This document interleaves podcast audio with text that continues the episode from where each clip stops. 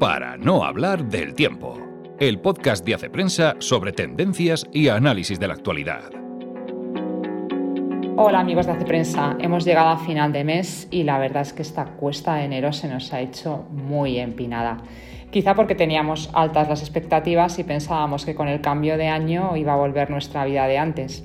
Y todo indica que no va a ser tan sencillo volver a lo anterior. Al contrario, el COVID está transformando poco a poco nuestro estilo de vida y la verdad es que como en Hace Prensa nos gusta poner nombre a lo que está ocurriendo, esta semana hemos abordado precisamente esto, cómo nos está cambiando la pandemia. Y lo hemos hecho a través del análisis de Marian Salzman, que es una de las ejecutivas de marketing más prestigiosas de Estados Unidos y que se ha especializado en la predicción de tendencias culturales. A final de cada año publica un informe con sus pronósticos y Juan Meseguer, que es redactor jefe de Hace Prensa, ha estudiado a fondo su última investigación Juan, ¿qué destacarías del informe de este año? Hola Ana. Pues como era de esperar, la mayoría de las 11 tendencias que señala Salzman tienen que ver con la pandemia. Pero es interesante que algunas además revelan una insatisfacción más profunda con determinados hábitos de lo que ella llama la vida moderna. Por ejemplo, la añoranza por un estilo de vida más sencillo, el de, nuestros mayores, como lo que expresa la, la periodista Ana Iris Simón en su libro Feria, o el deseo de desconectarse de Internet para hacer cosas reales. De alguna manera, estas tendencias revelan eh, el interés por tomarse más en serio la idea de progreso. No para volver a un supuesto pasado idílico, sino para, vivir en el presente y construir el futuro con un sentido crítico más vivo, que nos haga distinguir pues, los aspectos positivos y negativos del cambio social. Has dicho que Salzman resume en 11 las tendencias. De esas 11, ¿con cuál te quedarías? Claramente tengo una favorita, como se ve ya desde el, titular del artículo. La sed de profundidad, de hondura, de reflexión. Salzman cree que la gran pausa que está suponiendo para todos la pandemia nos está ayudando a bajar la velocidad y a reconsiderar qué es lo esencial en nuestras vidas y en la sociedad. Y aunque no nos vamos a volver ahora todos filósofos de la noche a la mañana, sí que ve indicios de que en el momento actual hay más gente dispuesta a hacer introspección, a adoptar cambios importantes y a tener, dice literalmente, conversaciones sobre temas verdaderamente significativos. Vamos a seguir enganchados a las pantallas, eh, dice ella, ¿no? pero, pero que no nos sorprenda si además algunos empiezan a sentirse más atraídos por, por cultivar su mente es, un anhelo constante que en la era digital y, que va saliendo en las conversaciones con familiares, con amigos, y ella cree que, precisamente ahora podría acentuarse, más gente estaría dispuesta a, echar el, candado a sus redes sociales o por lo menos hacer eh, cierta dieta digital y, bueno, pues dedicarlo más para, para en su, en su interioridad. Pues la verdad es que suena bastante bien y ojalá que se cumplan estas predicciones, porque seguramente seríamos mucho más felices. No lo he dicho al principio, pero el artículo que ha escrito Juan se llama La sed de profundidad y otras tendencias del 2021. Y como siempre, os animo a leerlo entero en la web de Hace Prensa. Y vamos ahora con uno de esos temas que apenas ha salido en medios y que además de interesante es una buena noticia sobre África que no hay tantas. Lo ha descubierto Blanca Basanta. ¿De qué se trata Blanca? Pues se trata del primer tratado de libre comercio entre países del continente africano. Acaba de entrar en vigor, lo han firmado más de 50 países y actualmente es la mayor área de integración económica del mundo. La noticia es muy positiva y esto no es algo que diga yo, sino que así lo han manifestado organismos pues, como la ONU, la Unión Europea. Es un gran impulso para el continente. Blanca, pero ¿por qué piensas que va a ser tan beneficioso este tratado para África? Pues esa cuestión la vamos desentrañando a lo largo del artículo, donde reflejamos los pros y los contras de este tratado. También partiendo de la base de que se necesita un periodo de tiempo largo ¿no? para examinar bien los resultados y las consecuencias que va a implicar este libre mercado. ¿no? Pero en líneas generales implica dos beneficios. Por un lado, este tratado va a aumentar el tráfico comercial, lo que significa que aumentará la riqueza de estos países pero es que además al potenciarse el mercado interno, África va a ganar en independencia económica respecto a los países desarrollados. Hasta ahora el primer mundo absorbía muchos de sus recursos naturales y luego les vendía productos elaborados. Por otro lado, esta apertura comercial entre países también significa que se van a ir mejorando otras infraestructuras e industrias que son necesarias si se quiere ser competitivo esta es una mejora que va a repercutir en el modo de vida de la gente. Pero bueno, esto no es todo. A lo largo del artículo analizamos otros aspectos que hemos podido entender mejor gracias a Artur Colom, profesor de la Universidad de Valencia, especialista en estudios africanos y que nos ha dado otras pistas sobre este nuevo mercado común. Gracias Blanca, como bien decías, necesitamos tiempo para ver las consecuencias de este acuerdo y los beneficios reales que van a suponer a África pero, pero suena muy bien y yo pienso que con este nuevo mercado el 2021 puede ser un buen año para el continente y sería una estupenda noticia. Y ahora cruzamos el Atlántico para llegar a Colombia, donde nuestra colaboradora Alicia Peñaranda nos describe las circunstancias en las que se encuentran los refugiados inmigrantes que llegan al país desde Venezuela.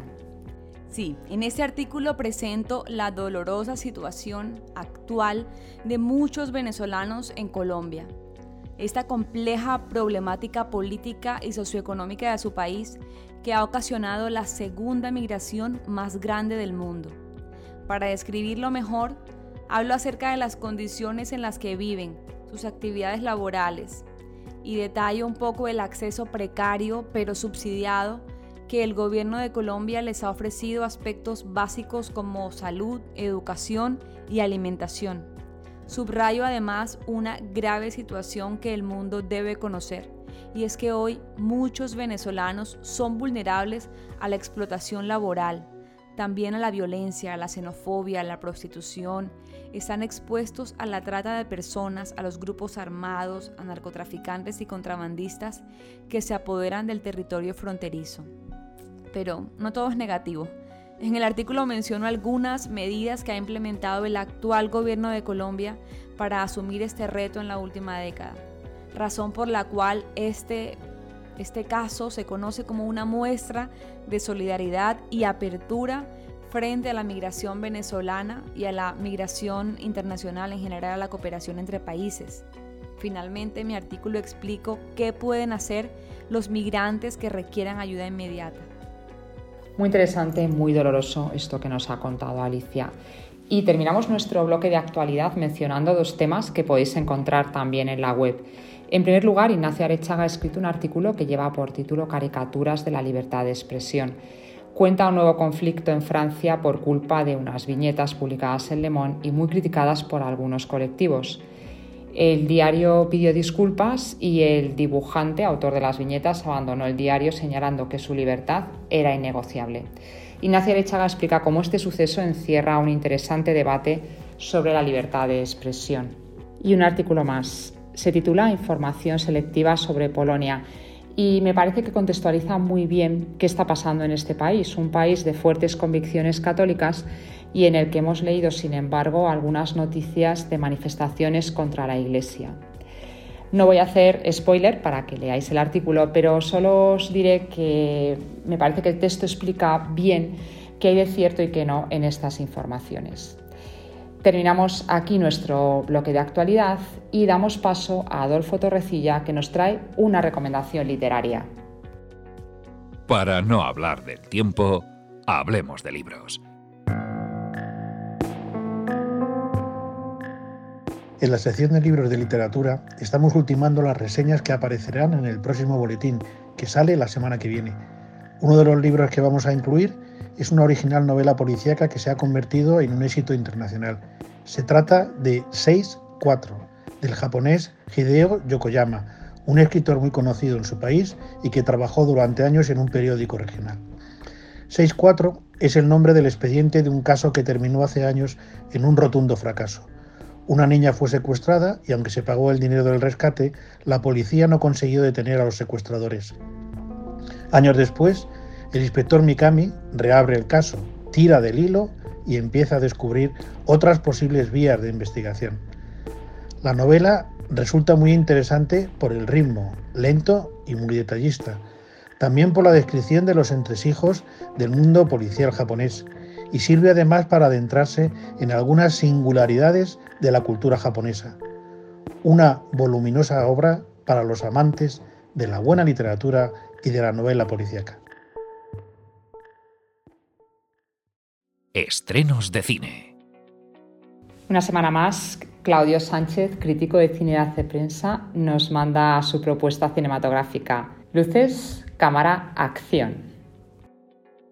Esta semana hemos seleccionado una película que tiene un título horrible. Aún así es una obra fantástica. La película se titula La excavación. ¿Qué cree que son? Estamos pisando la tumba de alguien. Vikingos. O puede que anteriores. El señor Brown es arqueólogo.